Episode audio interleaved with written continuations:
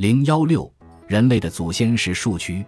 在上一章里，你了解到种子可以分为两大类，一类有坚硬的外壳，另一类则没有。你也了解到植物会利用两种不同的防御策略，一种是阻止捕食者食用它们的种子，另一种是鼓励捕食者吃掉它们的种子，并把种子传播到其他地方去。同样，植食动物也可以分为两类，一类是食草动物，经过一系列进化。它们以单子叶植物为食，比如青草或谷物；另一类是树栖动物，它们以树叶和其他双子叶植物及其果实为食。单子叶植物中的凝集素和双子叶植物中的凝集素截然不同，因此食草动物和树栖动物体内的微生物群也沿着两个截然不同的方向进化。食草动物的肠道微生物群能够分解单子叶植物中的凝集素。而树栖动物的肠道里则寄居着不同类型的微生物，能够处理双子叶植物中的凝集素。我们都知道，你接触某种化合物越多，你对它的抵抗力就越强，你的身体也不会再对这种物质产生剧烈的反应。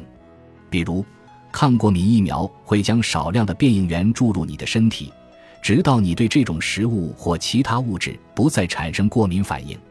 但对凝集素来说，几周或几个月的时间还不足以让我们对它们产生抵抗力。实际上，我们需要上千年的时间才能练就这种抵御能力。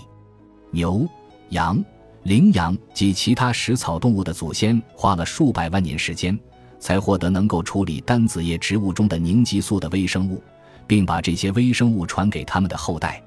当然，这里所说的处理指的是消化和清除凝集素，即便没有清除凝集素。免疫系统也学会了不再反应过度，因为上百万年来它一直在和凝集素打交道。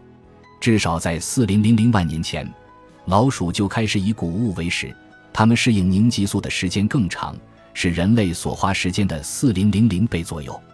而且，啮齿动物肠道中的蛋白酶含量是人类的几百倍，这些蛋白酶能够分解种子中的凝集素。这意味着啮齿动物的肠壁不像我们的肠壁那样会一直受到凝集素的威胁。人类当然不是食草动物，连字面意思都不符合。我们可以被归类为树栖动物，或者至少起源于树栖动物。我们最早的树栖动物祖先就是树蛆。我知道这听上去可能难以置信，但这至少是四零零零万年前的事了。在此期间。那些能够处理双子叶植物中的凝集素的微生物代代相传，如今它们就寄居在你的身体里。一